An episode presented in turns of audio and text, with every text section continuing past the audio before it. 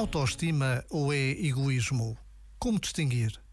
O egoísmo tem origem no medo e na insegurança. Faz-nos montar defesas, máscaras e armaduras que ajudam a fugir da permanente ameaça de nos percepcionarmos como insuficientes, inaptos, indignos. O egoísmo, visto basear-se numa autoimagem imatura, leva também a um autocuidado imaturo. De facto, apenas reforça o que não somos de verdade, e isso, mais tarde ou mais cedo, sentimos-lo no corpo e nos fracos frutos que damos.